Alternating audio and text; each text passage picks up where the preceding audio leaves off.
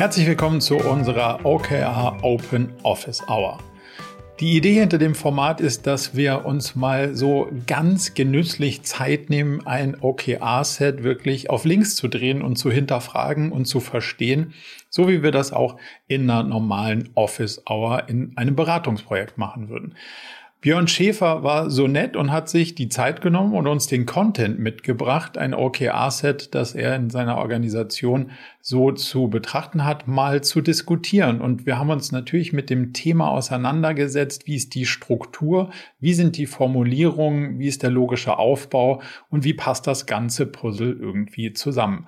Dadurch sind wir natürlich auch wieder auf größere Fragen gestoßen und haben möglicherweise den ganzen Aufbau des OKR-Sets nochmal ein bisschen in Frage gestellt und vielleicht von einer ganz anderen Seite betrachtet, was durchaus in so einer Office Hour auch mal vorkommen kann. Wer sich also für die Themen B2B Software und vor allem auch Vertriebs- und vertriebslastige Themen interessiert, der wird sicher in dieser Diskussion das ein oder andere Spannende mitnehmen können. Jetzt also viel Spaß bei unserer Open Office Hour mit Björn Schäfer.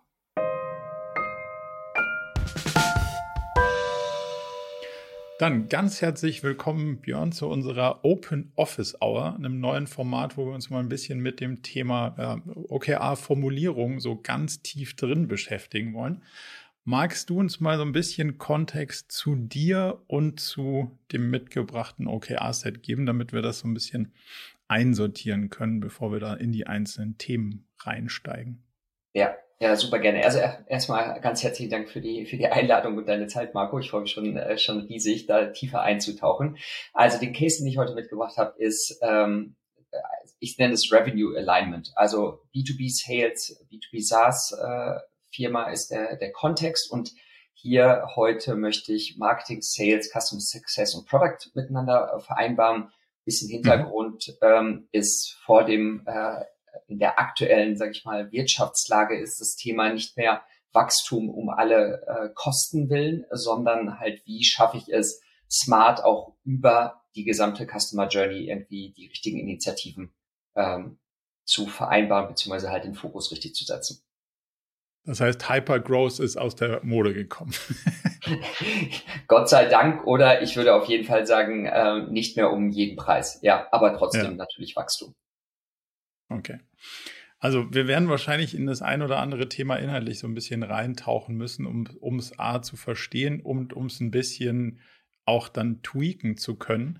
Willst du uns einmal so einen Überflug geben über die einzelnen, ähm, einzelnen Objective und die Key Results, die du auf Company-Ebene mitgebracht hast? Und dann können wir, würde ich sagen, die einzeln durchgehen und dann schauen, wo, wo uns das hinführt, wenn das für dich passt. Absolut. Also ich würde durch das durch das Set äh, äh, gehen. Das ist so quasi mhm. das, äh, das auch glaube ich gut verständlich ist und dann können wir gerne nochmal iterieren. Also das erste Thema ist das erste Set ähm, ist vielleicht auch da Kontext, was ich immer wieder sehe, ist halt Lead Generation über unterschiedliche Segmente ähm, sehr wenig Fokus und das ist jetzt hier das erste Set ist Less is More. Ähm, relevante Lead Pipeline für ein bestimmtes ähm, Ideal Customer Segment. Ich habe es jetzt mal Nummer Nummer zwei genannt. Also das erste Objective, wirklich zu sagen, wie befülle ich den, den Lead Funnel. Zweites Objective ist, äh, das nicht nur die Leads äh, zu generieren, sondern die nach Hause zu bringen, wirklich zu schauen, wie, äh, wie schaffe ich es halt auch dann die Kunden daraus zu, äh, zu realisieren. Drittes Thema ist ähm, Customer Wow, also zu sagen, noch mehr aus diesem Zielsegment zu lernen und dann auch die, der Schulterschluss zwischen Customer Success und Product. Und das vierte Thema, was ich mitgenommen habe, beziehungsweise das Objective ist, äh, das Thema Unit Economics wichtiger denn je. Wie schaffen wir es auch über diese Bereiche, äh, das Thema äh, gesundes oder wirtschaftliches Wachstum? Für New Logos meinst du in dem Sinne heißt du was für die neu gewonnenen Kunden. Genau. Also, also neue, neue Kunden spezifisch für das Segment, genau. Okay, das heißt, die neu gewonnenen Kunden sollen auch per se sich lohnen. So könnte man es mal übersetzen. Ja. Okay. Dann lass uns mal ähm, vielleicht noch ein, lass mal gucken, um die Struktur besser zu verstehen, denkt ihr ja wahrscheinlich in so einem Sales Funnel, ne? Also vorne irgendwie Attraction, mhm. möglichst viele Leute dann irgendwie konvertieren zu Leads, dann konvertieren zu also Hot Leads oder irgendwie sowas und dann hinten raus closen und wenn man sie geclosed hat, dann sollen sie sich auch noch lohnen, so. Hm. Wenn man das OKR-Set diesem Thema nach aufbaut, hast du bis jetzt das Gefühl gehabt, dass sich das dann ändert? Weil grundsätzlich ist der, ist der, die Funnel-Logik ist ja so eine Art Prozess. So, also ich fahre vorne, quatsche ich viele Leute an, dann verdichte ich das irgendwie so ein bisschen und hinten purzeln ein paar Kunden raus. Der ist ja in dem Quartal wahrscheinlich relativ analog zu dem nächsten. Jetzt sagst du jetzt, da hätte ich gerne ein bisschen mehr von einem bestimmten ideellen Kundenprofil und vielleicht im nächsten von einem anderen. Oder wie unterscheidet sich das von Quartal zu Quartal, nur, nur mal um so die generelle Denkweise da zu verstehen? Mhm, also hier ist es eher sozusagen, ich schaffe überhaupt erstmal die Klarheit und die Transparenz, was ich, was ich machen möchte. Ähm, von daher ist das wahrscheinlich so, also das erste Quartal, wo auch die Klarheit innerhalb des ganzen Teams ist, dass man sich halt auf jetzt hier das Segment 2 beschäftigt. Wenn man jetzt die Logik für das nächste Quartal vorsetzen würde, dann wäre es wahrscheinlich da eher nochmal Feintuning ähm, innerhalb der, der Key Results. Okay, da, das wäre zum Beispiel eine Grundannahme, die, die wir nicht so sehen würden. Können wir nachher auch so ein bisschen später tiefer reinbohren, mhm. warum nicht? Weil wir, wir glauben, das beschreibt ja im Prinzip den, so ein bisschen den Backbone der Firma. Also wenn du so eine Softwarefirma bist, sagen wir es mal, um es generell zu sagen, dann hast du ein Produkt und versuchst das an möglichst viele Kunden zu skalieren. Also das vom Aufbau her wird dieser Prozess immer der gleiche bleiben, aber inhaltlich wird sich da wahrscheinlich relativ wenig tun. Wo wir ja glauben, dass der, die Magic sozusagen in dem OKR-Kontext liegt, ist, dass du Inhalte definierst und nicht Outcomes, die auf deiner KPI Ebene, also wie viel Kunden habe ich gewonnen, wie viel Leads habe ich gewonnen, das ist ja so ein bisschen die KPI-Betrachtungsweise. Demzufolge mhm. glauben wir, dass wir das ein bisschen mehr inhaltlich verstehen müssen und dann Quartal für Quartal verschiedene inhaltliche Ziele versuchen müssen, um dann diese Leads durch den Funnel zu treiben. Das nur mal mhm. so ein mhm. bisschen, um, um erstmal so zu verstehen, aus welcher Ecke wir da drauf schauen, wenn man das schneidet weil so wie ich dich verstanden habe, wird sonst auch das Objective quartalsweise relativ ähnlich bleiben, was daran liegt, dass natürlich der Aufbau des Sales Funnels und der ganzen Company-Struktur relativ ähnlich bleibt. Das heißt, da habe ich jetzt re relativ wenig Reibungsfläche und auch Erkenntnisgewinn, weil das weiß ich schon. Und wenn ich B2B-Software verstehe, mhm. dann weiß ich das auch schon, ohne dass du es mir gesagt hast. Demzufolge müssen wir jetzt dann rausfinden, was haben denn die Leute da eigentlich für ein Problem? Also, wer hat denn eigentlich welches Problem und welches davon kriegen wir weg, sodass sich der größtmögliche Benefit generiert? Das ist so ein bisschen die, die Perspektive, aus der ich komme. Mhm. Aber das ist, das ist so okay. die Betrachtungsweise der Struktur. Ähm, aber lass uns erstmal vielleicht die einzelnen Inhalte nochmal ein bisschen durchgehen und wenn wir das besser verstanden haben, dann können wir vielleicht nachher nochmal gucken, ob sich vielleicht eine andere Struktur eine leicht oder ganz andere Struktur vielleicht sogar anbietet, da anders drauf zu schauen. Wollen wir mal in das erste, in das erste Objective reintauchen, wenn du, wenn du das vielleicht nochmal so einmal kurz durchguidest, was die, was die Logik dahinter ist. Genau, also wie du schon richtig gesagt hast, es geht erstmal darum, den, den äh, Funnel zu befüllen, aber mit einer Fokussierung, also nicht mehr alles zu machen, sondern halt auch da Marketing und Sales äh, dahingehend zu ver ja, einfach besser zu synchronisieren. Ähm, erstes Key Result wäre 80 Prozent aller MQLs, also Marketing Qualified Leads, werden diesem Segment zugeordnet. So, und es ist erstmal egal, aus welchen äh, Channels die kommen, aber wenn ich mir anschaue, wie in dem Quartal die MQLs generiert wurden, dann möchte ich, äh, dass da 80 Prozent äh, in diesem Kernsegment enthalten sind oder neu generiert und qualifiziert wurden. Mhm. Zweites Thema, und da habe ich ein bisschen experimentiert, ist zu sagen, wir wissen ähm, aus der Vergangenheit, dass bestimmte äh, Channels extrem gut funktionieren. Ähm, auch da zu sagen, ich möchte ganz bewusst über LinkedIn Webinare äh, reingehen, ähm, weil das in der Vergangenheit ist, aber auch natürlich dann fokussiert darauf. Und das Thema, ähm, wo wir sehen, wir generieren zwar gute Leads, aber die konvertieren halt noch nicht so, dass sie mehr und mehr sales-relevant sind. Von daher da das äh, dritte Objective auf das Lead Nurturing aus, den, aus dem White Paper heraus. Mhm. Also White Paper heißt, ich krieg was gegen meine E-Mail-Adresse. Das heißt, ich, ich lade mir was runter, lasse meine E-Mail-Adresse da und danach ähm, erklärst du mir die Welt in Schritten und irgendwann bin ich so weit, dass ich sage, so jetzt muss ich mal mit denen irgendwie gucken, ob ich es nicht dann doch mir mal anschaue. Okay. Absolut, genau. Da ist ja die Marketingwelt, die sagt, hey, das ist ja erstmal cool, dass wir überhaupt äh, diese Downloads generiert haben und die Saleswelt sagt, ja, das ist zwar nett, aber solange die nicht mit mir irgendwie sprechen wollen, äh, ist das erstmal für mich nicht greifbar. Das ist so. Ähm, wenn man, also erstmal verstanden. So, wenn man so ein bisschen und da, da ist das Feedback ist immer nur aus der Perspektive, wie wir OKRs sehen. Das heißt nicht, dass du im Internet nicht jemand findest, der sagt, es geht ganz anders und anders viel besser. So, da musst du irgendwie für dich was Wertstiftendes rausnehmen oder den Kopf schütteln. Das kann ich nur, ich kann das nur aus dieser einen Brille beleuchten.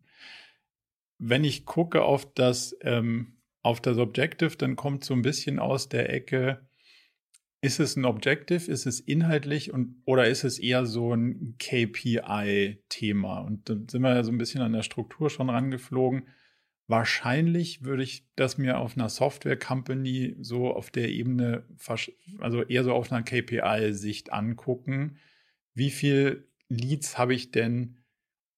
Und da, du sagst ja mit dem Segmenten nicht viel anderes als relevante Leads. Also ich will nicht, mhm irgendjemand, der sich grundsätzlich für B2B-Software äh, interessiert, sondern ich will jemand, der in bestimmten Produktsegment, was wir versuchen auch zu adressieren, ein relevantes Interesse hat. Also ich brauche relevante Leads. Das wäre wahrscheinlich was, weil wir das uns immer anschauen, ist eher so auf der, wahrscheinlich eher auf der KPI-Ebene. Also da würden wir versuchen zu übersetzen in ein inhaltliches Ziel, was dazu führt, dass wir am Ende des Quartals sagen, super haben wir erreicht, mit der Hoffnung, dass sich dann der Zeiger KPI, qualifizierter Lead, also sozusagen passender Lead für das, was wir suchen, bewegt.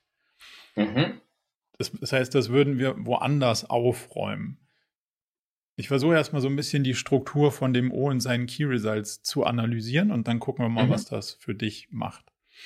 Okay. Das erste Key Result hat auf der einen Seite ein hohes Risiko, nämlich wenn ich sage, ja gut, also das kriege ich schon hin, dann habe ich halt nur drei Qualified Leads und die sind alle aus dem Segment. Happy to help. Aber es waren halt nur mhm. drei. Mhm. da, damit kommst du wahrscheinlich. Ja. Damit kommst mhm. du wahrscheinlich nicht weit. Ähm, das heißt, du, du hast hier auf jeden Fall eine strukturelle Lücke drin, die dich möglicherweise am Ende nicht glücklich werden lässt, selbst wenn das hier so ist, wie es da steht. Das heißt, wir gucken immer so ein bisschen wie so ein Jurist da drauf und sagen, ein Vertrag ist nur, also man braucht einen Vertrag nur dann, wenn sich die Leute irgendwie nicht mehr einig sind. Also ja. will sagen, die OKRs, wenn die Sonne scheint, brauchst du sie nicht im Sinne von, geil, wir haben alle unsere Ziele übertroffen und wir wissen gar nicht, wohin mit unserem Glück, dann ist es unspannend. Der Teil ist eher so, oh, der Schlag ging ins Wasser. Wieso denn eigentlich? Und wir hatten hier was irgendwie anders verstanden oder nicht richtig gesehen, so. Und dann würde ich sagen, ist die Lücke hier relativ offen. Du kriegst zwar 80 Prozent der Leads da draus, aber die, Gesamt, äh, die Gesamtgröße ist um 90 Prozent eingebrochen und du hast keinen Gegenspieler hier. Also du hast recht wenig, also du hast keine totalitäre Aussage, wo du sagst, hm, ich brauche in Summe so und so viel Link, äh, Leads. Mhm. Du sortierst da unten 200 Leads irgendwie dazu. Aber, Aber ich bin mir nicht sicher, ob. Genau, so. Mhm. Das heißt, du hast, du hast oben, sagst du zwar nicht genau, ich brauche, keine Ahnung, 1000 oder 500, sondern du sagst, von denen, die ich habe, wären 80 Prozent in dem Körbchen ganz cool und darunter 200 hole ich aus einer anderen Ecke. Mhm. Das können die gleichen ja. sein, das können aber auch unterschiedliche sein, weiß man nicht so genau. Die anderen zwei. Kommentar ähm, des Juristen gut. kurz eingeschoben. Ja, nee, also das ist so ein bisschen, genau, am, am Ende das, machst, ja. genau, du machst ja eigentlich einen Deal. Man, äh, theoretisch machst du einen Deal mit dir selbst und den anderen, wo man am Ende draufschauen will, um zu sagen, hey, genau so, und wenn das kommt, was hier steht, sind alle Beteiligten happy und nicht jemand mhm. ist happy und jemand anders nicht, weil man konnte es zwar so lesen, wie es hier steht, man meinte aber eigentlich was anderes. Und wenn man was anderes meinte, das ist immer die Frage, was wollte der Beklagte sagen, dann müssen wir das sagen, was wir ursprünglich meinten. Und das Key Result 2 und 3, die drehen so ein bisschen ab im Sinne von, das sind irgendwas zwischen Hebel und Maßnahmen, weiß man noch nicht so genau. Also LinkedIn ist ein Kanal, Webinar eine Maßnahme, so. Aber es ist auf jeden Fall eine andere Qualität als das erste Key Result. Mhm. Und eigentlich sagt es, eigentlich würdest du ja am allerliebsten sagen, das ist jetzt mal eine Unterstellung, mal sehen, wie die. jetzt, jetzt bin ich gespannt. ja, ob es trifft oder nicht eigentlich willst du ja da oben sagen, bring mir 300 Lied aus dem ICP-Segment 2. Punkt. Dann endet die Geschichte. Mhm. Wenn du das, also wenn ich dir das versprechen würde, bräuchst du weder das Objective, dann bräuchst du auch die anderen Sachen nicht und dann sind die, die Key Results 2 und 3 wahrscheinlich herzlich egal. Wenn du sagst, solange ich dir die also wie viel 100 Leads auch immer du haben wollen würdest. Aber solange ich dir die im richtigen Segment liefere, ist mir der, der Kram eigentlich wurscht. Das führt dazu, dass mhm. das, weil man ja keine Messbarkeit im O will, führt dazu, dass das, ähm, dass die eine Messbarkeit, die ich eigentlich sagen wollte, ich aber nicht sagen durfte, im ersten Key Result landet und das zweite und das dritte irgendwie abdriftet und nicht mehr auf der gleichen Flughöhe ist wie das erste. Also du merkst ja, die fallen ab. Das heißt, das zweite und das dritte ja. liegt eher so in der Maßnahmenebene darunter und das erste beschreibt eigentlich eher das, was ich im O nicht sagen wollte. Mhm. Also wahrscheinlich sagen ja. wollte, aber nicht irgendwie, warum auch immer nicht sagen durfte. so. Ja, oh, ja, trifft es ganz gut. Also definitiv die Rang- oder die Wertigkeit der ähm, Key Results sind unterschiedlich. Ja. Genau, weil also die, das zweite und das dritte versuchen, das erste zu treiben und damit hast du eine Kausalität, die du, also die du innerhalb dieser unterschiedlichen Key Results hast. Und wir sagen ja, dass die Key Results per se unabhängig voneinander sein sollten, sind die aber nicht, weil das eine versucht irgendwie das andere zu treiben. So.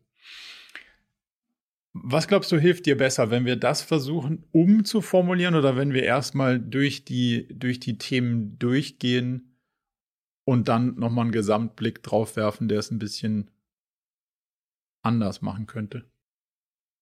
Ähm, also glaube ich, also beides zwei wertvolle Initiativen. Das eine Thema ist zu sagen, wir, wir gehen jetzt schon in die Tiefe und formulieren das ja. um. Oder wir schauen uns insgesamt das an. Mein Bauch tendiert, lass uns einmal äh, gesamthaft durchgehen, weil dann, äh, bevor wir dann tief gehen. Okay, gut. Dann also erstmal durch ja, die Objectives. Ähm, mhm und dann äh, zu schauen, was macht man denn jetzt damit irgendwie. da finden wir wahrscheinlich eher die, die, eher die Muster. Also das hilft so ein bisschen, die Muster zu erkennen. Dann, dann ja. lass uns auf das zweite gehen. Genau, also da in der Logik äh, ist jetzt, jetzt sind die Leads da, äh, jetzt werden die halt qualifiziert, angereichert und zum, äh, zum Closing gebracht. Auch da ähm, zu sagen, Objective ist wirklich auch da der Fokus, sich auf dieses Segment zu fokussieren. Und dann äh, drei Key Results. Das erste Thema ist Discovery. Das ist so der, der nächste Prozessschritt vom Marketing zu, äh, also MQL zu SQL, Discovery Call. 80 Prozent davon sollten, ähm, sind äh, zu, äh, durchzuführen, äh, damit ich auch, auch das, das Sales-Team sagt, die Aktionen sind halt wichtig für dieses Segment. Dann mhm. nächster Prozessschritt ist, äh, 90 Prozent aller Opportunity äh, oder aller Prospects bekommen ein Angebot, beziehungsweise alle neuen Angebote sind 90 Prozent ähm, entlang. Und jetzt merke ich selber, dass die Wertigkeit anders ist, aber äh, wo ich trotzdem gesagt habe, ähm, was ist so trotz äh, weiterer Treiber, um mehr nach Hause zu bringen, ist natürlich erstmal sich Zahlen anzuschauen, aber signifikantes oder relevantes Training. Und das habe ich jetzt äh, mit, mit äh, zwei, Wochen, äh, zwei Stunden pro Woche quantifiziert, das parallel dazu ist, weil das äh, war schon in der Vergangenheit ein guter äh, Erfolgsfaktor oder ein Performance Booster. Das mhm. sind die drei Key Results. Bevor wir jetzt in die, in die Key Results gehen, nochmal noch mal beim Ziel bleiben. Hm, da, da hängt natürlich viel drin. Klingt immer super. Auch gute VC, gute VC-Sprachfähigkeit, so Double Down und jetzt Attacke. So. Also kommst du in jedem Board-Meeting, kommst du da weit mit und alle sagen, ja, genau so, der redet so wie wir, das, das muss schon passen. Die Frage ist, äh, what's the deal? So. Was ist denn jetzt hier das Problem eigentlich? Ist das Problem, dass wir ganz viele Leads aus Segment 1, 3 und 5 haben, mit denen wir uns beschäftigen und dann die Segment 2 Leads nicht? Also auch das ähm, jetzt für den Kontext ist es so, also es sind genug Leads da ähm, und es ist wirklich auch da Guidance, Richtungsgebung fürs Sales-Team, zu sagen, wir wissen, dass, ähm, das sieht man später auch, dass einfach das Segment 2 ICP ähm, auch für Customer Success und auch für Weiterempfehlungsquote und Co. super, super wichtig ist.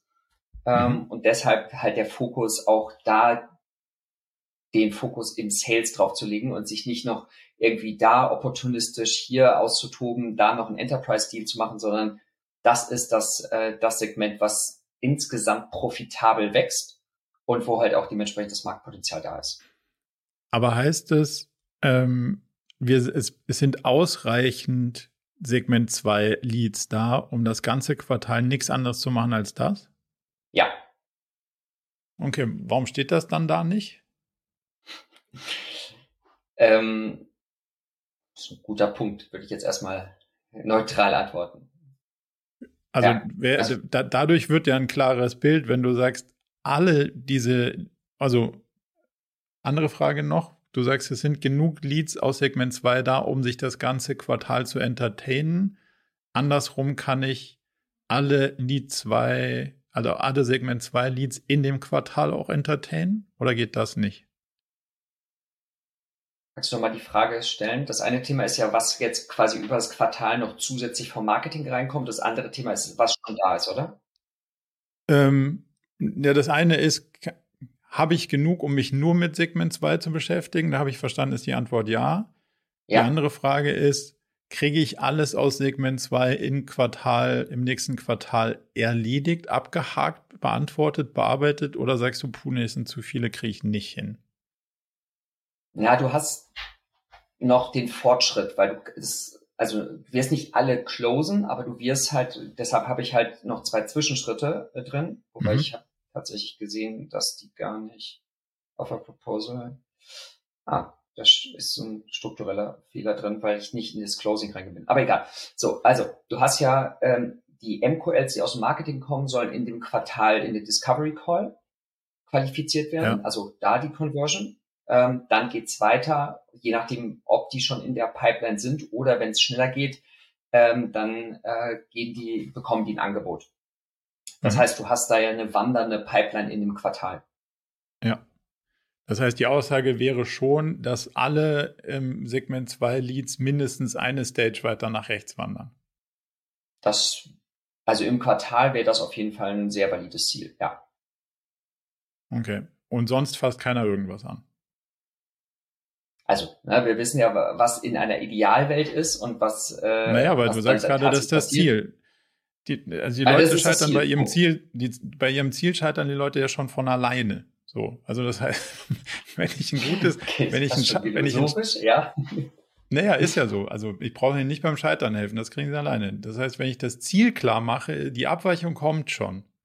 Da brauche ich mir keine Gedanken machen. Aber wenn, mhm. wenn du im Ziel ja, schon okay. unklar bist, dann, dann wird's halt, dann ist die Abweichung natürlich ungemein größer, weil, also wenn ich sage, ja, halt, stopp, niemand fasst was an, außer diese Segment 2, wirst du immer noch Leute finden, die sagen so, ja, hm, der war aber so nett und konnte ich nicht machen und den kannte ich schon und ja, ja, ja.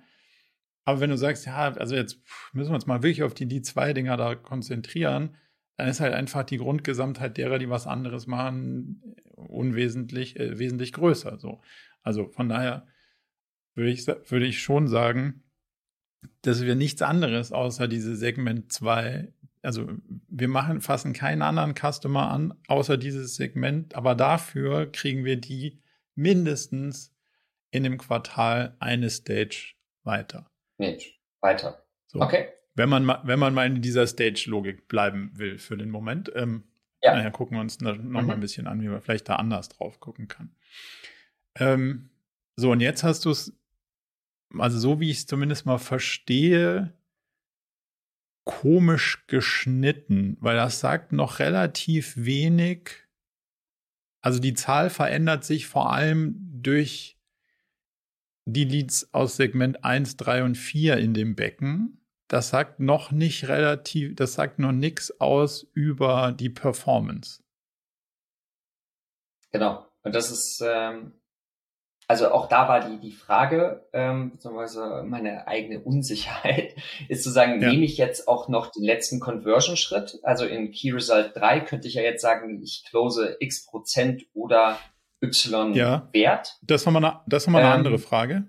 Aber lass mal, lass mal kurz bei, nur mhm. beim Key Result 2 bleiben, wenn du da mal drauf guckst. Das ist ja, das ist ja, ja. ein bisschen rein, rein logisch gebaut. Du sagst, oder so verstehe ich es zumindest, vielleicht verstehe ich es auch falsch. Ähm, mhm. Das ist die Prospect-Sparte und in der sind jetzt dann 80 Prozent aus diesem Segment 2. Richtig oder nicht richtig? Ähm, Nee, also so wie ich es ge gedacht habe, ich, wenn ich mir Ende des Quartals die Pipeline anschaue, aller mhm. derer, die neu in den Discovery Call, also in Stage rein sind, sind davon 80 Prozent in den Segment 2. Genau. Und alle, die ein neues Angebot bekommen haben, sind 90 Prozent Segment 2. Genau. Aber das kann ich ja ganz einfach lösen, indem ich einfach aufhöre, Segment 1, 3 und 4 da reinzumachen. Dann, dann, dann konvergiert das per Definition, weil die Grundgesamtheit sich ändert, einfach gegen 100 Prozent, hat aber also genau genommen gar nichts über meine, also dem Kunden, dem Kunden, dem einzelnen Kunden ist es komplett egal, weil du vergleichst ihn nur mit nicht passenden anderen Kunden. Mhm. Ich kann in der Pipeline zu Tode mich langweilen und verhungern. Mich muss nie jemand anrufen, muss nur sagen, hm, neben dir waren nicht so viele, die nicht hier reingepasst haben sagt aber über den einzelnen Kunden per se erstmal gar nichts aus und über die Performance in, in dem Sales-Ding auch nichts, weil du referenzierst halt auf nicht passende drumrum. Ich glaube, die Metrik ist nicht sonderlich, sonderlich ja. gut gewählt. Ähm, du versuchst zwar diese, also du, du versuchst hier ja im Prinzip nicht einen Treiber zu haben, der da oben drauf treibt, sondern unterschiedliche Messpunkte. Also wir sagen ja, du, du müsstest quasi Punkte haben, die die Wahrscheinlichkeit steigert, dass das am Ende so ist. Also nur Segment 2 Kunden und davon bewegen sich alle mittler eine Spalte weiter.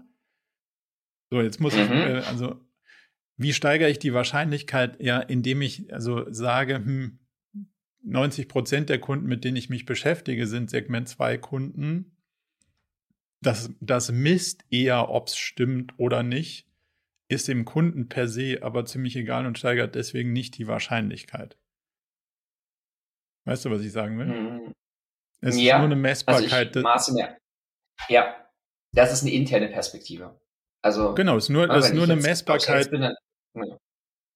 für dieses Objective, aber nicht, ist, also es ist keine, ist, ist kein Treiber im Sinne von, da ändert sich was an der Wahrscheinlichkeit, weil du guckst auf unterschiedliche Messpunkte in einem vordefinierten Prozess und sagst, wenn es hinten 100 sein soll, muss es vorher 90 und davor 80 sein.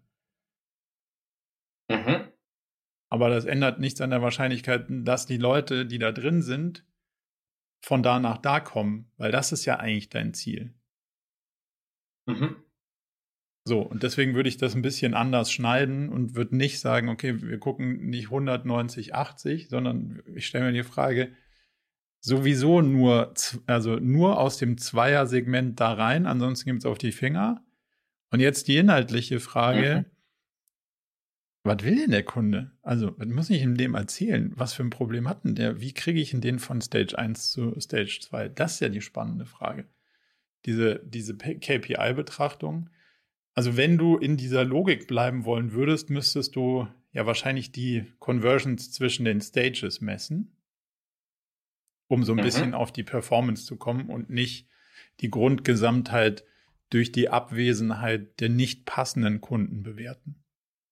Ja, okay, da kommen wir später nochmal zu, aber äh, okay, mhm. habe ich verstanden. Aber um den Gedankengang von dir aufzugreifen, also wenn man jetzt, ich meine, hinter den Stages liegt ja, was mache ich mit dem Kunden? Also wenn du jetzt sagen würde, also Discovery Call ist, damit es überhaupt weitergeht, ist, dass du die Value Proposition, das Wertversprechen halt wirklich so überzeugend präsentierst, dass der Kunde sagt, hey, das macht total viel Sinn, lass uns jetzt mal weiter irgendwie in den nächsten, in die Demo reingehen oder den nächsten Schritt machen. Mhm. Aber wie würdest du das dann übersetzen in ein Key Result, was halt wirklich greifbar ist? Naja, das eine ähm, ist eine, eine, nicht ganz so einfache Frage, weil ich würde es wahrscheinlich erstmal anders schneiden, aber da würde ich sagen, lass uns da später okay, mal drauf gucken. Aber wenn, wenn du, wenn mhm. du das so von der Logik her belassen würdest und nur jetzt in diesem, äh, in diesem engen Bereich die Frage ähm, zu beantworten ist, dann ist ja wahrscheinlich die Frage, vorher hatte ich eine, eine Conversion von, ähm, ich habe was grundsätzlich mal präsentiert zu, ich habe das Produkt gezeigt von, keine Ahnung, 40 Prozent. Und jetzt ist ja die Frage, wie kriege ich es hin, dass diese Conversion von 40 auf 56 Prozent steigert?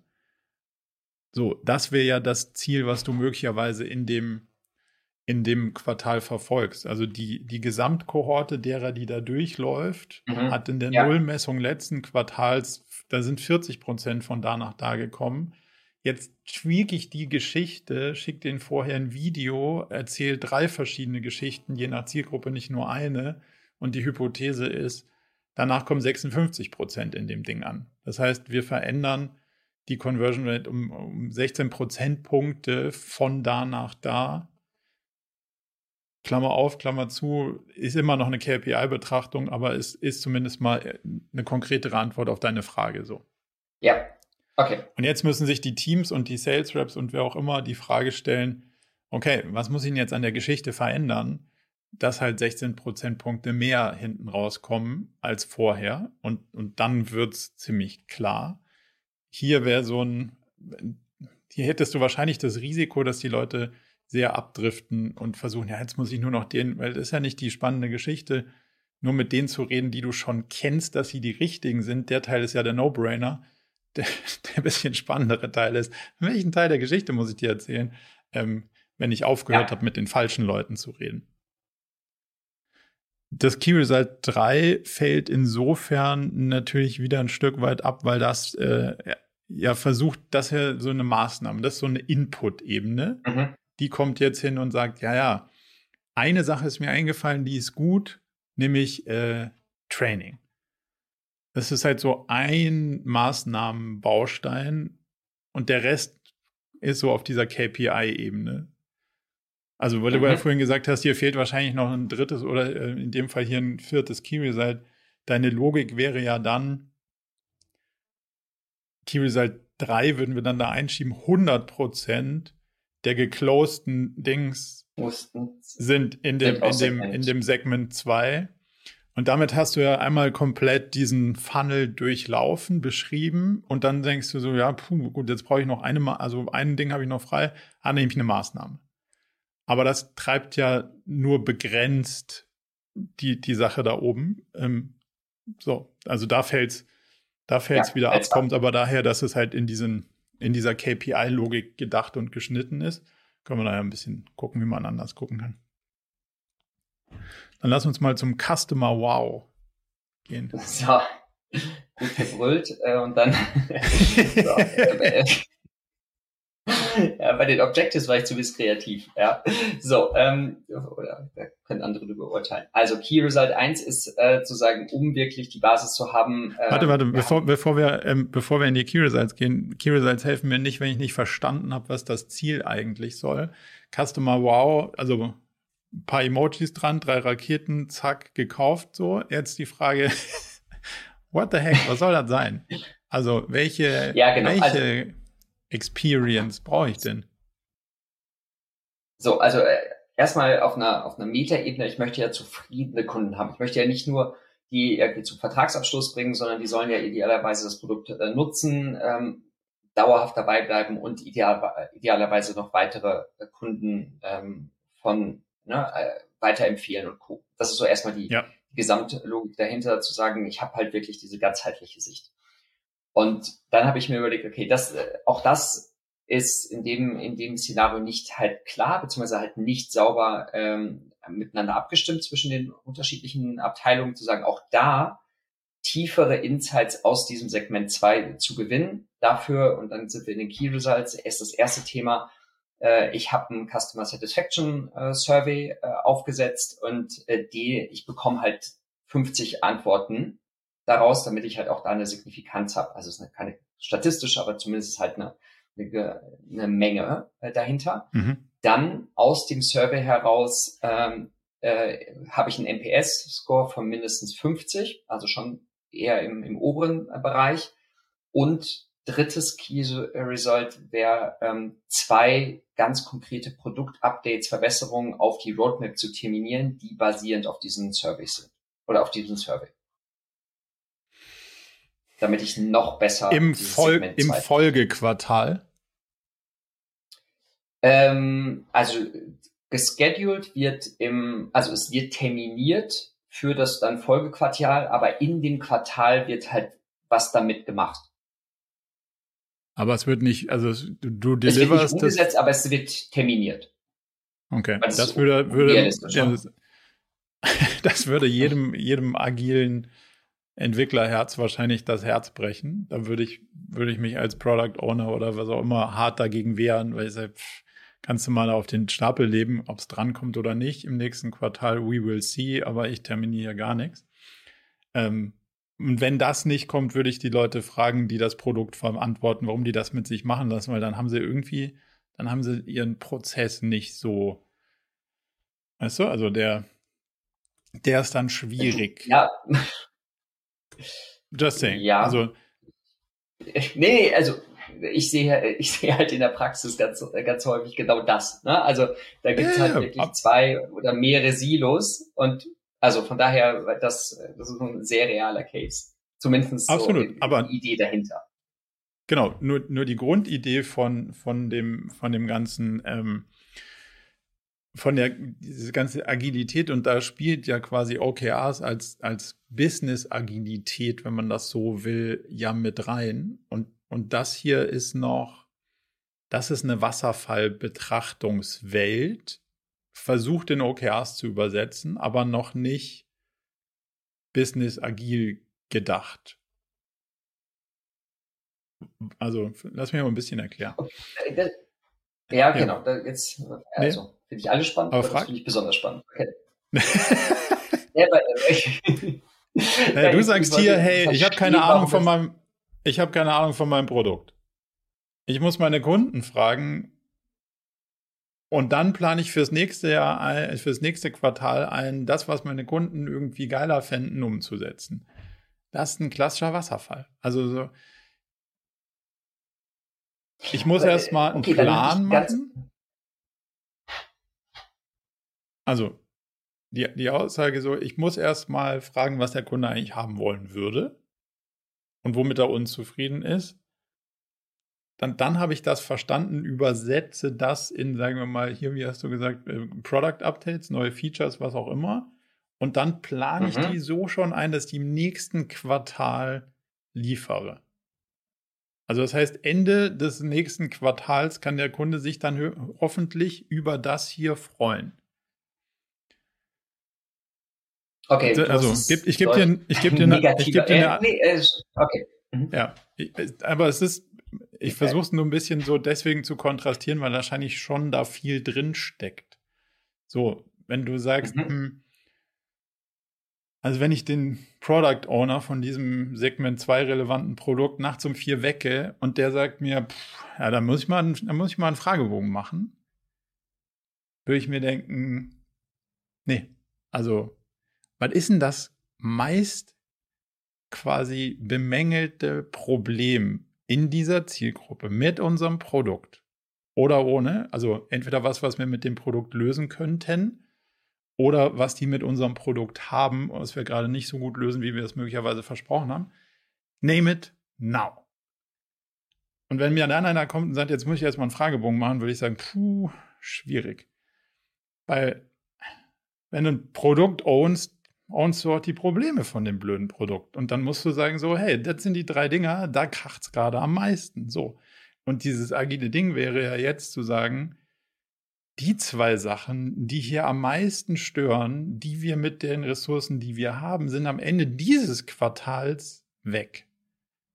Oder das, was die Kunden am mhm. meisten freuen würde, ist ja. am Ende des Quartals da. Und währenddessen rede ich die ganze Zeit mit meinen Kunden, mache sowieso immer irgendwelche größeren, kleineren Umfragen und habe verstanden, wo eigentlich der Schuh drückt. So. Das ist schon eine sehr, also Auto bauen, ah, da muss ich jetzt, muss ich jetzt erstmal, also erstmal muss ich verstehen, will der Kunde überhaupt ein Auto und wenn ja, braucht das Räder oder so? Hm. So, zweites Ding ist, mache ich erstmal einen Plan und dann mache ich im dritten Quartal, vielleicht baue ich ein Auto versus ich weiß, dass ich mich fortbewegen will, nehme ein Brett, Räder dran, roll, roll den Berg runter und habe verstanden, so, hey, Bremsen wären ganz geil gewesen.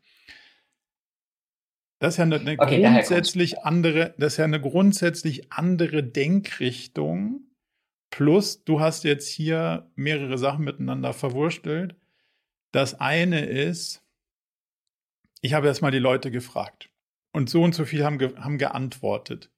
Hm, das ist eine Maßnahme. Weil will ich irgendwie, äh, will ich einen Zufriedenheitsfragebogen? No way. Interessiert weder den Kunden noch mich. Brauche ich eine, ist, ist eine Maßnahme. So, das ist kein Result, mit dem ich was anfangen kann.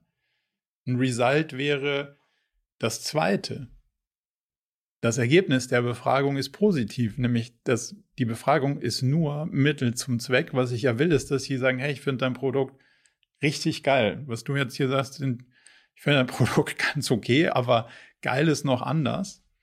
Ähm, was so nämlich oben irgendwie, da steht Customer Wow und Unique Experience und darunter bist du schon deutlich weniger anspruchsvoll. Also das, was da drunter mhm. messbar determiniert ist, ja, ist, ist no fucking, ja. ja, ist no fucking way wow.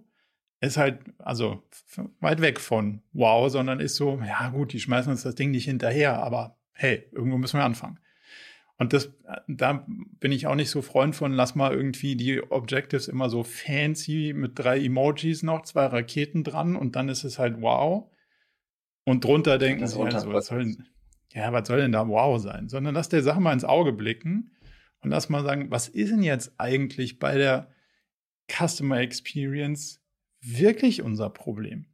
Weil über das dritte, also das Key Result, wir sagen, diese zwei relevanten Produktupdates, wenn wir die hätten, dann wäre sicher die Logik des Fragebogens, dann wären, dann wären die Zahlen besser. Das heißt, da merkst du ja auch schon, wenn du, wenn du die Zeitachse verschiebst in das Quartal und sagst so, hey, das setzen wir dann auch noch um in dem Quartal, dann sind die auch schon wieder alle voneinander abhängig. Das eine ist eine Maßnahme, das nächste ist ein mhm. gewünschtes KPI weil der NPS gehört nicht da als Key Result hin, sondern der NPS gehört auf die immer betrachtete KPI-Ebene in diesem Produktteam. Mhm. Weil im nächsten Quartal werde ich dich wieder fragen, was haben die Kunden gesagt? Dann sagen sie, ja, diesmal haben sie 40 gesagt. Hm, also das heißt, du, das wirst du immer anschauen. Und jetzt ist natürlich die Frage, können du und ich darüber trefflich inhaltlich streiten, dass wir gerne die zwei am meisten wertstiftenden Features umgesetzt hätten, die unsere Kunden hochgradig wertschätzen. Wird keiner sagen, nee, ist eine doofe Idee. Die Frage ist, was soll denn das sein? Und da wird es ja spannend, sehen du und ich die gleichen Features? Mhm. Du als Product Owner, ich als CEO, du als Sales Verantwortlicher, ich als Marketing Verantwortlicher, whoever so. Also, das ist ja die Frage, da wird ja dann ein spannender Schuh draus, wenn ich nicht sage, ich, ich halte es so containermäßig. Hoffentlich finden wir ein Feature, was dazu führt, dass unser Kunde unser Produkt geil findet. sondern ich wette drauf, wenn wir das Feature haben, sind sie alle happy. Ey, und ich kann mich irren. Aber deswegen diskutieren wir das, dass wir in dem Quartal volle Kanne Feature 1 und 2 machen. Räder sind geiler. Brem, also Räderbrett runter hat schon mal diesen Grundnutzen Fortbewegung. Bremse wäre geil gewesen. Bremse ohne Räder und Brett. Hm, kein Produkt nutzen. Also müssen wir es offensichtlich so rum und nicht so rumbauen. Diese Diskussion willst du ja haben und nicht, Wäre es nicht geil, wenn ein Kunde unten steht am Berg und sagt, juhu, es hat total geil geklappt? Ja, wäre geil. Die Frage ist, wie soll denn das klappen? So. Und das, das ist ja der Trick, nicht alles prozessual zu betrachten und zu sagen, ja, also dieses Container-Ding. Ja, wir brauchen ein Feature, was der Kunde geil findet. Offensichtlich. Die Frage ist nur, welches? Und das muss hier rein, meiner Meinung nach, damit wir inhaltliche Wetten finden. Und die müssen dann auch validiert werden im Sinne von, ja, stimmt, hat total gewirkt. Wie denn? Ja, guck mal. NPS bewegt sich. Und wenn du die nur, wenn du nur einen Teil deiner Zielgruppe fragst und nur eine Zahl erhebst, den Zeiger willst du auf jeden Fall sehen und sagen, ah, der ist irgendwie recht stabil. Ah, jetzt bewegt er sich in die positive Richtung. Wenn du mir am Ende nur sagst, hey, ich habe 50 Antworten von dem Satisfaction Questionnaire, und das ist es, was ich in dem Quartal hingekriegt habe auf Customer Wow-Seite.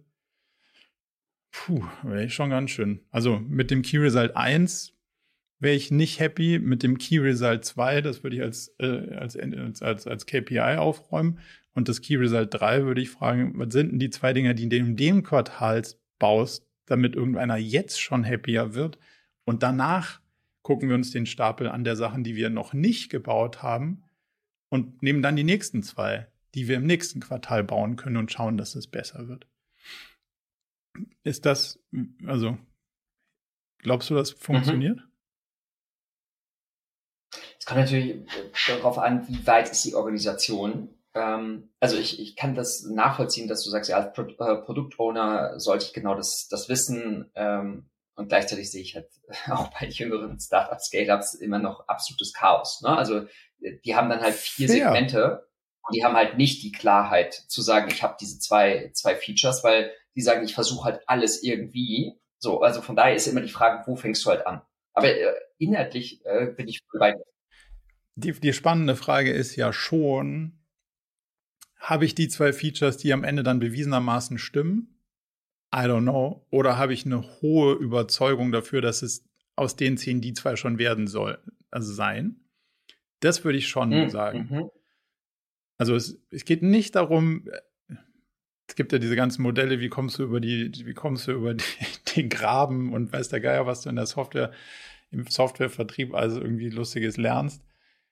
Es ist nicht die Frage, habe ich das schon, dass das und das irgendwie fittet und was auch heutzutage alles irgendwie fitten muss, sondern habe ich eine valide Annahme, wo zehn Leute in dem Raum da drauf gucken und sagen, Stand heute wissen wir das nicht besser alle Karten darauf, dass Feature 1 und Feature 2 uns retten werden. Das ist die Anforderung. Wenn du das nicht hast, würde ich sagen, okay, hier arbeitet gar keiner an irgendwas, bevor wir das nicht sagen können. Mhm. Ob es dann stimmt, werden wir später sehen. Okay, das heißt, du würdest entweder Klarheit schaffen, wenn gar nichts da ist, oder du würdest sagen, hey, wir, wir haben jetzt hier schon äh, eine Indikation und dann geht es eher um Agilität und Speed. Mm, also beides ist richtig, weil das OKR-Ding dadurch, dass du ihm die Container nimmst, hey, wir hätten gerne ein Feature, ich weiß aber nicht welches, zu Feature X ist es und dann werden wir sehen, ob es stimmt. Diese Klarheit, anders würde ich dieses OKR-Set nicht losfahren. Wenn die sagen, ja, aber wir machen heute OKR-Set, wir haben keine Idee, würde ich sagen, so, dann bestellen wir jetzt Pizza und wir gehen hier raus, bis wir eine Idee, also erst raus, wenn wir eine Idee haben. Und solange, mhm. okay. dann, also ah, danach mhm. arbeitet gar keiner an irgendwas, weil es keinen Sinn macht, Leute irgendwie in der Gegend rumwurschteln zu lassen, wenn wir nicht genau eine Wette haben, wo wir sagen, auf den Gaul setzen wir jetzt mal, ob er gewinnt, keine Ahnung. Aber das Beste, was wir, was wir finden konnten. So. Und ich würde sie nicht mit diesem Container da rauslassen. Hoffentlich haben wir irgendwann mal ein Feature gefunden, was die Kunden gerne hätten. Okay. Und ja, und ich finde den, ja, was. Zuerst. Nee, und daraus ergibt sich dann diese Agilität-Speed-Geschichte, weil du sagst dann, das ist das, was wir jetzt bauen. Und genau das bauen wir jetzt. Und die anderen Sachen fassen wir nicht an. Ja, ja, und ich, mein, mein Gedankengang war gerade, auch diese Abhängigkeit ist natürlich rumpelig, ähm, dass ich erst ein Survey habe und dann habe ich die Abhängigkeit davon, wann ich irgendwie auf die, auf die Roadmap komme. Ähm, das war auch nochmal so, das, was ich mitgenommen habe, das äh, noch nicht rund, das Set. Ja, plus, wenn du da wieder unsere Analogie von dem Anwalt nimmst und dir sagst, so, hey, das ist jetzt hier das halbe Product-Team oder vielleicht auch das Ganze. Und am Ende kriege ich genau, was auf dem Zettel steht. Und dann sagst du so, ja, also das mit dem NPS, der ist nicht 50, sondern der war 20. Hm. Die zwei Features, die habe ich zwar eingeplant, allerdings im ersten, im übernächsten Quartal. Und ah, ich habe 30 Antworten auf meinen Fragebogen. Und auf der Gegenseite setze ich da und denke mir so, puh, das hat jetzt irgendwie x tausend Euro gekostet für drei Monate mal das halbe Produktteam. Richtig happy wirst du mich damit nicht sehen. Also sogar, sogar, sogar 70 Prozent von dem würde ich sagen so, ha, Head Audit, dass ich dann Juhu schreie, wenn ich genau das kriege, was hier steht. Ah. Ja. Also da ist der Vertrag löchrig sozusagen und das würde ich gerne an der anderen Stelle. Ja. Kommen wir zu Better Safe Than Sorry. da, bin ich, da bin ich gespannt, was uns das so mitgeben will. Äh, ja, es geht um äh, Unique Economics, also wie, wie schaffe ich halt äh, äh, profitables oder nachhaltiges Wachstum. Ähm, und mhm. äh, also Customer Acquisition Costs übersetzt sich erstmal, wo über, womit beschäftige ich mich überhaupt mit, äh, mit der Lead-Generierung, mit dem ganzen Wissen fehlt natürlich ein Volumen äh, dahinter, aber ich auch da äh, analog zu den mindestens 90 Prozent aller Leads, die neu kreiert werden, zahlen auf das Segment 1, äh, Segment 2 ein. Dann mhm. äh, gehe ich in die äh, Conversion zwischen MQL, also Marketing, äh, in den, in den Sales-Prozess von ähm, dann jetzt auf 35 Prozent und ich schaue mir noch den Sales Cycle an zwischen Offer Proposals zu One, weil das natürlich alles darauf einzahlt, wie ich mein Customer Acquisition Cost äh, reduziere. Mm, ja. Im Zusammenspiel Marketing Sales also ja, wobei das ist ja so ein bisschen diese Funnel-Betrachtung von dem Objective weiter oben, nur eine Stage weiter vorne. Ja, ist eine andere Perspektive. Das eine Thema ist halt eher eine Financial Perspektive, das andere Thema ist, ja, aber die Logik bleibt. Aber wo ist das eine andere Perspektive? also der Funnel ist der gleiche, nur du, du kachelst vorne halt irgendwie die, die Leads über Marketing rein und dann muss der Sales, das Sales-Team sozusagen weiterziehen. Die Logik ist ja die gleiche. Oder also der Fall. Ja, letztendlich könnte man wahrscheinlich eins dieser Key Results, man könnte sie oben reinbauen. Ich denke gerade ja, laut. Weil das ist einfach nur eine Stage weiter vorne. Ist einfach, ja. Beziehungsweise ich kann sie eigentlich einsortieren, wenn ich mir das Thema also, weil die Lead, diese, diese Marketing-Lead zu Offer ist ja das gleiche wie, wie, wie oben. Also Offer Proposal das sind ja die Conversions, auf die wir vorhin gezielt haben. Richtig, genau. Also das eine Thema ist eine Bestandsaufnahme, wie viel sind insgesamt und das war das, was wir vorhin diskutiert haben, ist die Conversion-Zahl die bessere Performance-Kennzahl. Und jetzt vermischst du natürlich irgendwie ähm, drei Perspektiven mindestens mal. Ähm, die eine ist die, die eine ist, was kostet der Lead in der Akquise, die zweite ist, wie gut ist die Sales Performance und die dritte ist am Ende Customer Lifetime, also wie lange bleibt der Kunde. Weil all das macht irgendwie Unit Economics ja aus. Also um, um dein, um dein Ziel da auch wirklich zu erreichen, ähm, müsstest du die drei Perspektiven quasi ja haben. Also Kosten der Akquisition für die Lead Sales Performance und ähm, CLV oder eigentlich eine Churn-Perspektive. Das wären wahrscheinlich die drei Treiber. von der Formulierung her würde man natürlich immer hingehen und sagen, Optimize ist immer ein mieses Objective, weil auch gerade in diesem, in diesem Flow wirst du immer versuchen, die, das ist halt Grund, die Grundannahme von so einem Business, dass wir die Wirtschaftlichkeit versuchen zu optimieren. Von daher wusste ich das schon. Das kann ich auch nicht mit Ja oder Nein beantworten, ähm, sondern ich müsste schon sagen, okay, was, was ist denn jetzt irgendwie, ähm, was ist denn jetzt die, das Ziel? Und da könnte ja eine These sein, keine Ahnung, ob das stimmt, aber dass du sagst, diese, die neu gewonnenen Segment 2 Kunden sind alle Cashflow positiv, oder? Kommt drauf an, kommt auf, so ein bisschen auf den Sales Cycle. Mhm. Wie lange ist der Sales Cycle? Ja, also sagen wir einfach mal neun Monate, neun bis, ja, das B2B. Okay. Sagen wir mal neun Monate im Mittel. Okay, dann kriegst du, dann kriegst du sie zumindest mal nicht in dem Quartal alle durch den Funnel gezogen und, äh, und Cashflow positiv. Nee, du kriegst ähm, einen Teil der. Aber du könntest natürlich schon einfach äh, CLTV to CAC ähm, oder CAC Payback Time könntest du ja schon ansetzen. Genau, dass sie zumindest mal, dass sie zumindest auf der Unit Economic Seite müssen sie alle positiv sein.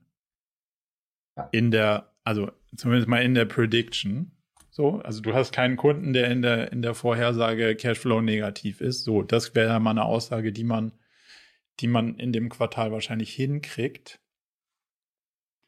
Was mir dann fehlen würde, ist wieder die gleiche Logik, dass du, dass du sagst, vorne sind nur Leute aus diesem Segment 2 drin.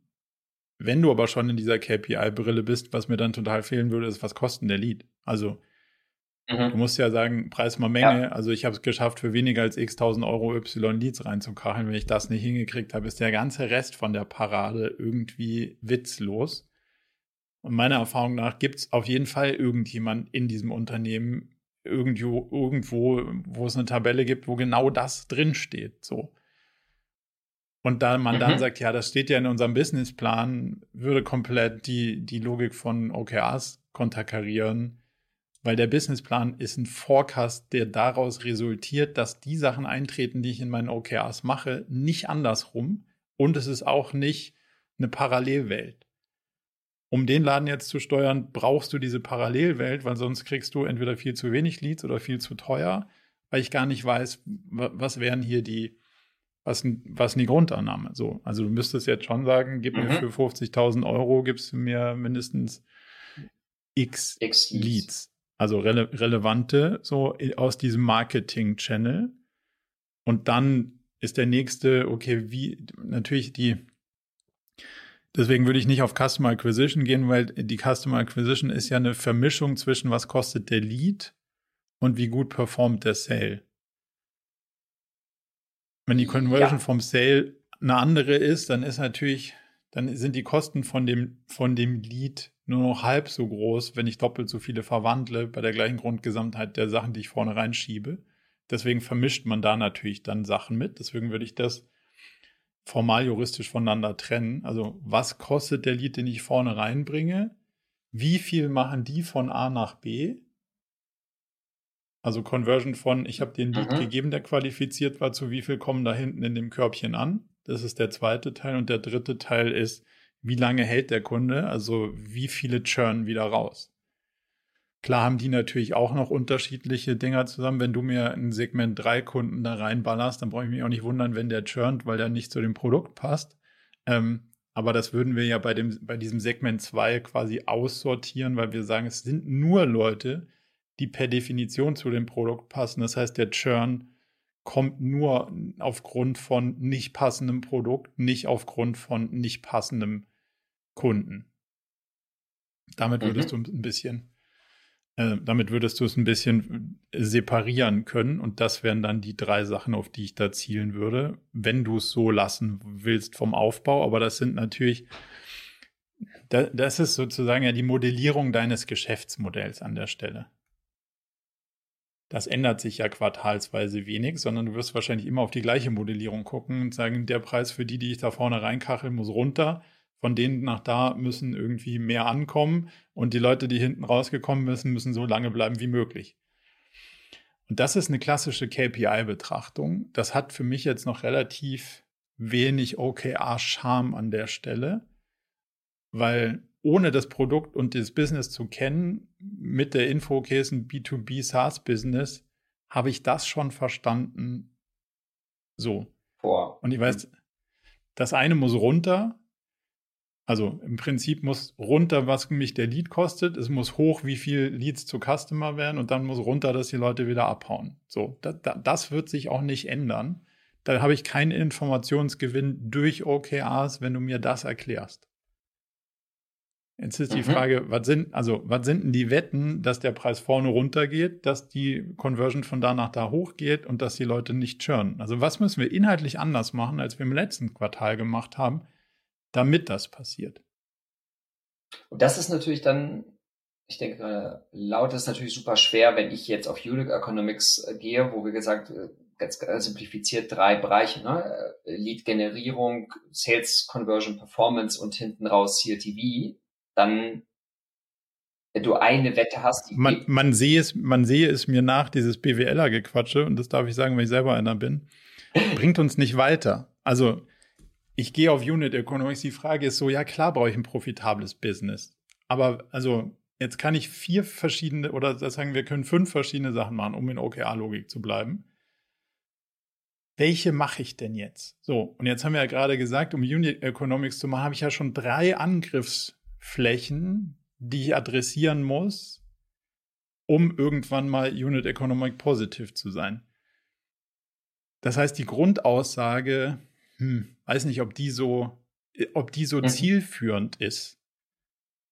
Weil, also, ich ja. verstehe schon, natürlich braucht man irgendwann mal ein langfristiges Business. Wenn einem das Venture-Geld ausgeht, braucht man schneller irgendwie ein profitables Business. Das macht aber mit dem Business erstmal noch kein anderes Business als vorher, dass einem irgendwie unterwegs die Puste ausgeht. Die Frage ist halt, was kann ich jetzt verändern, was der Kunde wahrnimmt als bessere Geschichte? A. Das heißt, damit gehen die Kosten runter vorne. Als mhm. es passt besser zu meinem Problem. A. Damit geht die Conversion hoch. Und am Ende liefern wir auch, was wir versprochen haben im Produkt. Ah, heißt, Churn geht runter, die Leute bleiben. Das ist die valide Diskussion. Ähm, und dann kann ich sagen, okay, jetzt habe ich zehn verschiedene inhaltliche Ideen.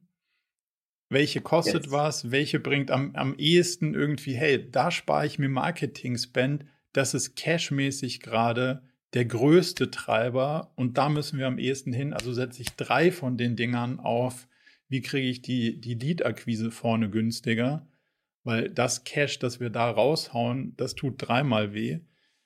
Das ist eine Strategiefrage. Das heißt, ich würde auf dem Strategielayer dann umstellen von heißt, Hyper-Growth zu Smart Growth, also zu hau raus, was du kannst, Hauptsache Kunden zu, naja, hau, hau man nicht ganz so viel raus, sondern nur so viel, wie wir uns leisten können. Und hoffentlich haben wir damit Kunden gekauft, die sich auch am Ende refinanzieren. Das ist eine Strategieumstellung. Demzufolge muss ich meine zehn unterschiedlichen Objectives, die ich habe, unterschiedlich bewerten. Das eine war Hypergrowth, lauter Kunden, die sich sowieso nicht lohnen, aber sieht gut aus, zu jetzt treffen wir die passenden Kunden und die lohnen sich auch und die sind danach auch happy andere Strategie, super, das heißt, jetzt mache ich nicht das und das und das, sondern das und das. Und das sind ja inhaltliche Diskussionen. Und die müssen wir führen und die müssen dann hier rein. Weil mhm. du, du steuerst den Laden halt nicht mit BWLer-Plattitüden, sondern halt mit Inhalten. Und deswegen würde ich so diesen, jetzt, also jetzt sind wir, glaube ich, einmal ganz gut so durch. Und jetzt siehst du auch, warum ich glaube, dass, dass, dass der Aufbau theoretisch ein Problem ist. Weil was wir hier skizziert haben, ist ja, die Modellierung des Businesses und für, das muss von da nach da. Die mhm. Frage ist halt, wie? Weil jede der Zahlen, die da, also sozusagen, die wir so ein bisschen rausgearbeitet haben, ist offensichtlich in dieser KPI-Logik gibt es ja immer nur zwei Logiken. Das heißt, die eine Zahl muss möglichst weit hoch und die andere Zahl muss möglichst weit runter. Also Kosten für die Leads so weit runter, wie du kannst. Was ist die also was ist der Benefit davon, wenn wir uns darauf verständigen, dass wir die Customer Akquisitionskosten von 600 auf 500 Euro kriegen? wie viel Orientierung liefert mir das, wenn ich wusste, dass 400 oder 300 noch geiler ist? Und das ist ein multikausaler Test, also das ist multivariant. Ich kann sowieso am Ende nicht beweisen, dass es gestimmt hat. Das, vielleicht war einfach der Wettbewerb gerade schlecht finanziert und deswegen ist der Google-Traffic billiger geworden. Who knows? Aber kann ich sagen, Feature 1 wird es retten oder Feature 2? Das kann ich inhaltlich diskutieren. Und da steckt dann halt auch wirklich der, der, spannende, der spannende Input drin.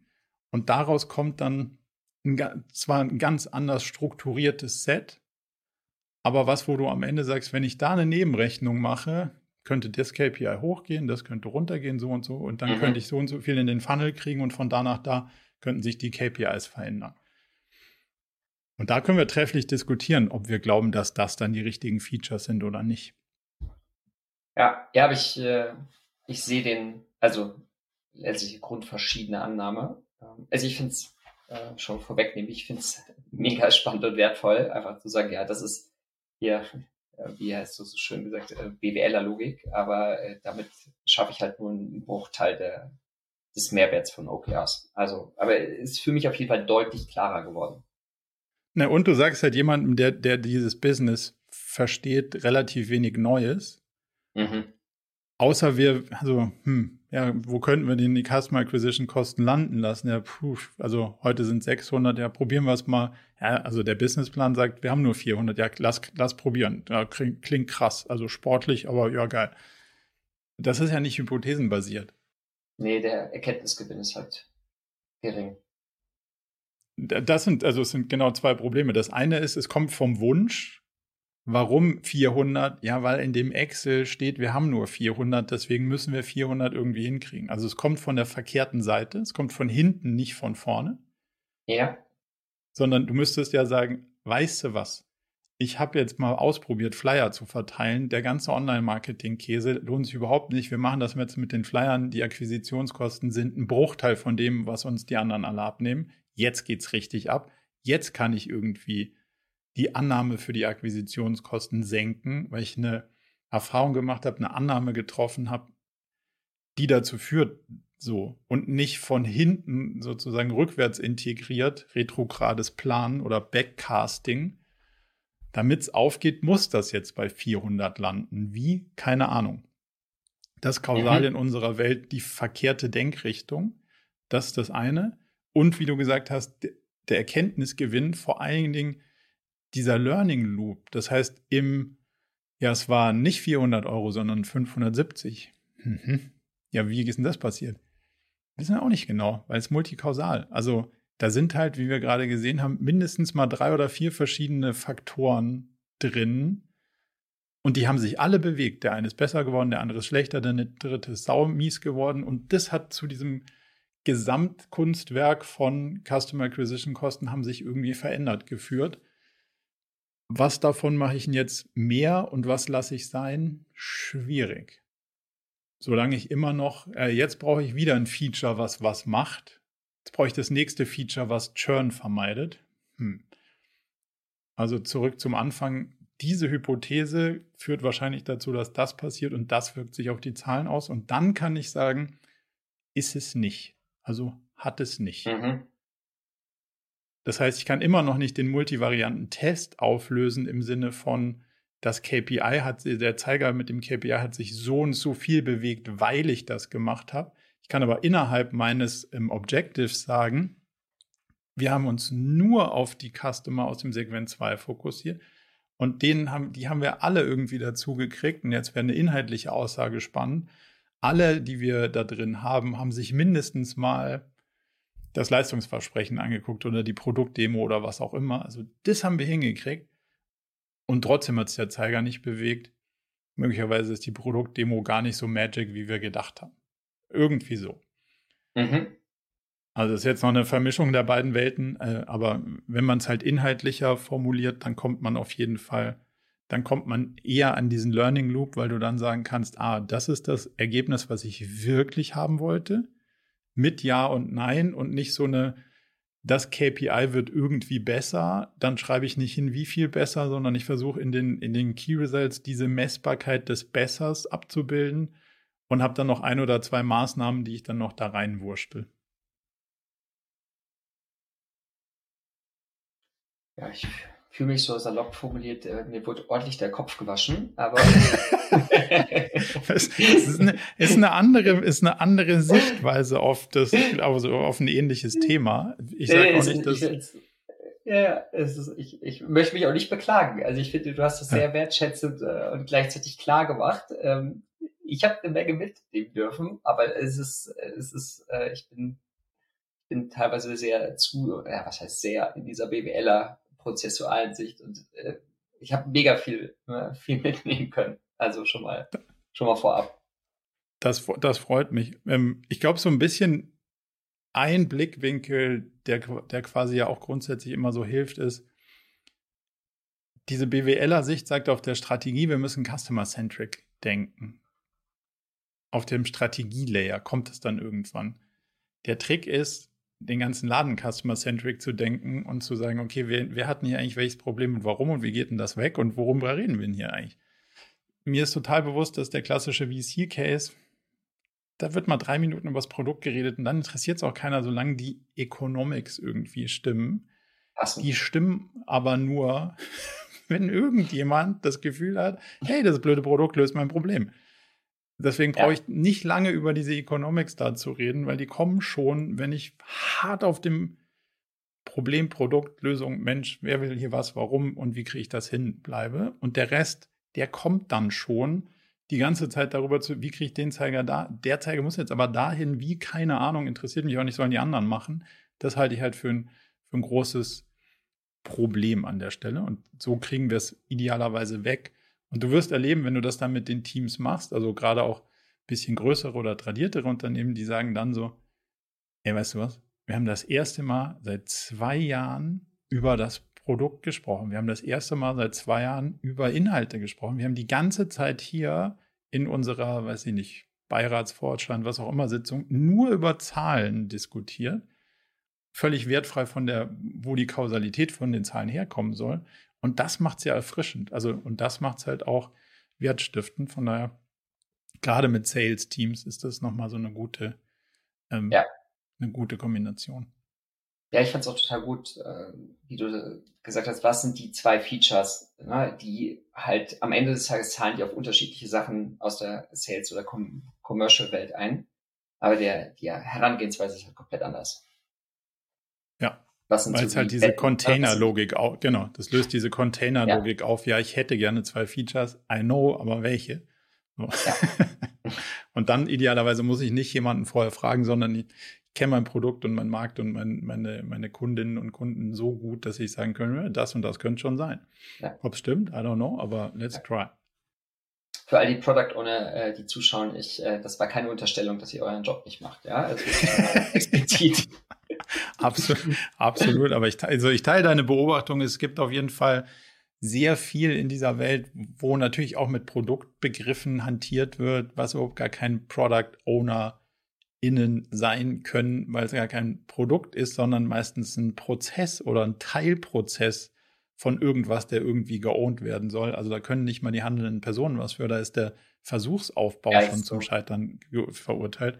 Das kommt ja auch noch dazu. Also da, da sind eine Menge Sachen miteinander verwoben so. Aber cool.